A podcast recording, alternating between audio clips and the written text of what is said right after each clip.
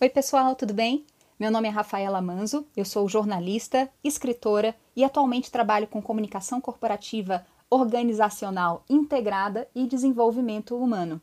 Nesse áudio eu quero falar um pouquinho sobre uma virtude muito necessária no mundo de hoje, que é a integridade. A íntegra desse artigo, que está escrito originalmente no meu site, é, fica no blog www.rafaelamanzo.com.br. Por lá eu vou estar sempre compartilhando conteúdos bem, bem fresquinhos e interessantes sobre esses dois universos onde eu trabalho e vivo. Então vamos ao tema de hoje: integridade, a habilidade necessária e urgente nos negócios e na vida.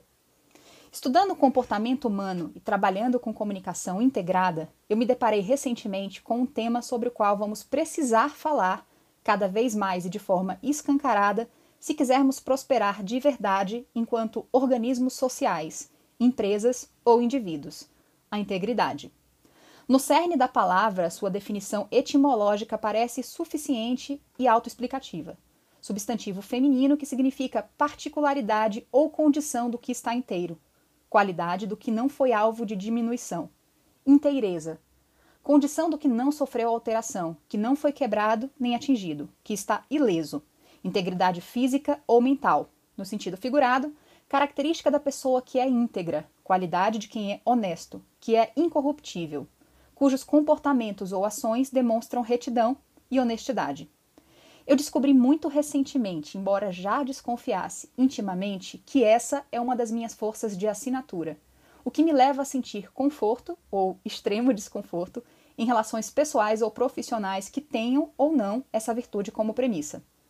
A provocação que faço nesse artigo é: será que se trata mesmo de uma virtude inata que já nasce e se mantém com a pessoa por toda a vida?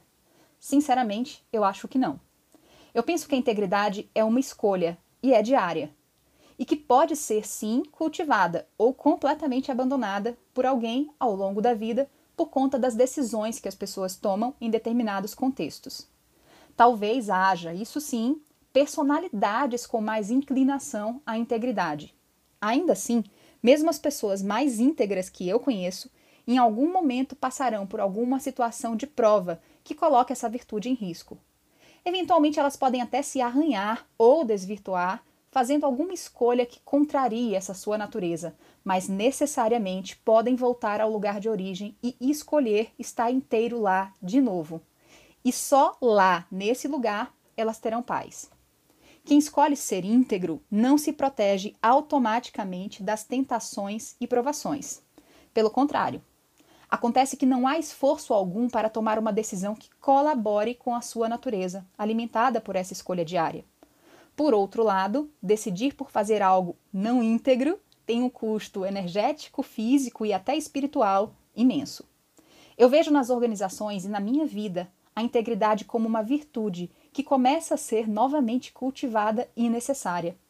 Escolho as pessoas com quem eu me relaciono mais proximamente pelo nível de integridade que elas escolhem adotar em suas vidas. Eu não ligo quase nada para suas competências técnicas e as suas habilidades práticas, porque ambas podem ser aprendidas e transferidas, e até as suas tendências de comportamento, desde que, no quesito integridade, eu tenha segurança de estar lidando com alguém confiável. No meu trabalho hoje, ser íntegra não é uma hard ou uma soft skill é o que eu acabo de batizar de essential ou basic skill, só para acompanhar a tendência de batismo usando a língua inglesa, mas eu chamaria de competência essencial no português mesmo. Eu lido com projetos confidenciais o tempo todo. Eu gerencio crises, participo da elaboração de propostas técnicas e ações de grande porte que precisam ser tratadas de forma sigilosa, com todo cuidado. Trabalhos que demandam a integridade como premissa mesmo, Alguns têm contratos de confidencialidade envolvidos e assinados, outros não, mas ambos, para mim, são tratados da mesma forma. Um dos depoimentos recentes que eu andei revendo de clientes antigos e atuais me fez lembrar por que eu sou sempre convidada pelas mesmas empresas e ou pessoas para trabalhar em projetos confidenciais.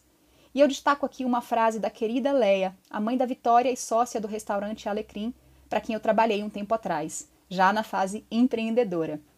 A Rafa é uma profissional competente e que não necessita assinar contratos, recibos ou assinaturas. Ela honra a palavra e a profissão. Quem me conhece bem de perto sabe o quanto é desafiador para mim falar a respeito das minhas próprias qualidades e virtudes. Eu quase sempre faço isso muito bem com os outros, sejam pessoas físicas ou jurídicas, mas me comunicar não é algo confortável quando se trata do meu próprio trabalho. Acontece que bem recentemente eu entendi o quanto é sim importante olhar a gente no espelho e valorizar o que a gente tem de bom. Porque há competências de muito valor, do tipo que não se pode vender ou negociar, e elas estão embutidas na pessoa que você contrata ou com quem se relaciona.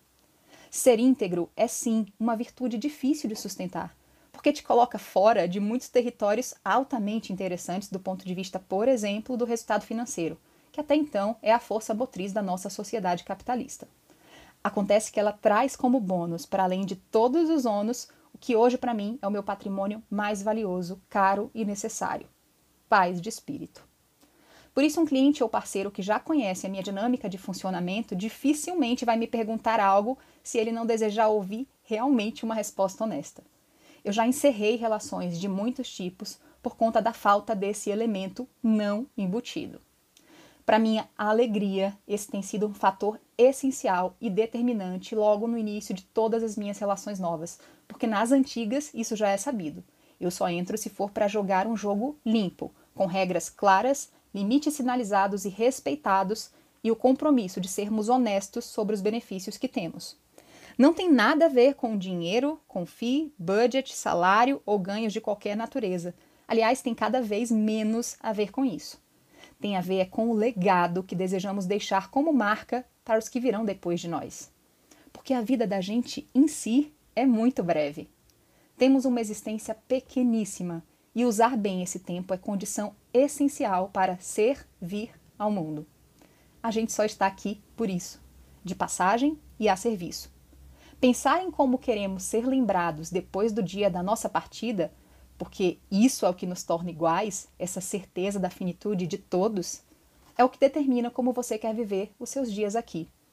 Eu quero viver em paz comigo e com todos que eu escolher manter uma relação. Sem integridade, para mim, não tem mais jogo e nem história para contar, que é isso que eu mais amo fazer no mundo.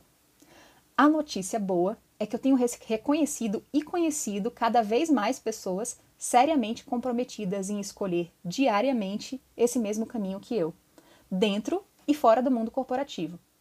Ah, e a integridade não é o tipo de coisa que se pode esconder ou mascarar, porque ela se comprova em ações. Não adianta nenhum discurso sem o exercício diário e prático dela. Você pode até tentar interpretar esse papel para iniciar algo, mas dificilmente conseguirá sustentar se não for genuinamente da sua natureza ser íntegro. Então você só tem uma escolha. Todos sempre temos: mudar ou sair do jogo. Não haverá mais espaço, em pouco tempo, em lugar nenhum, para quem não escolhe a integridade como princípio porque sem ela não há meio, que é toda a jornada, e o tempo de todo tipo de desonestidade chegará, talvez mais em breve do que possamos imaginar, ao fim. E é bom estarmos preparados e em paz com nossas consciências quando chegar esse dia. Fica a dica. Um abraço e até as próximas!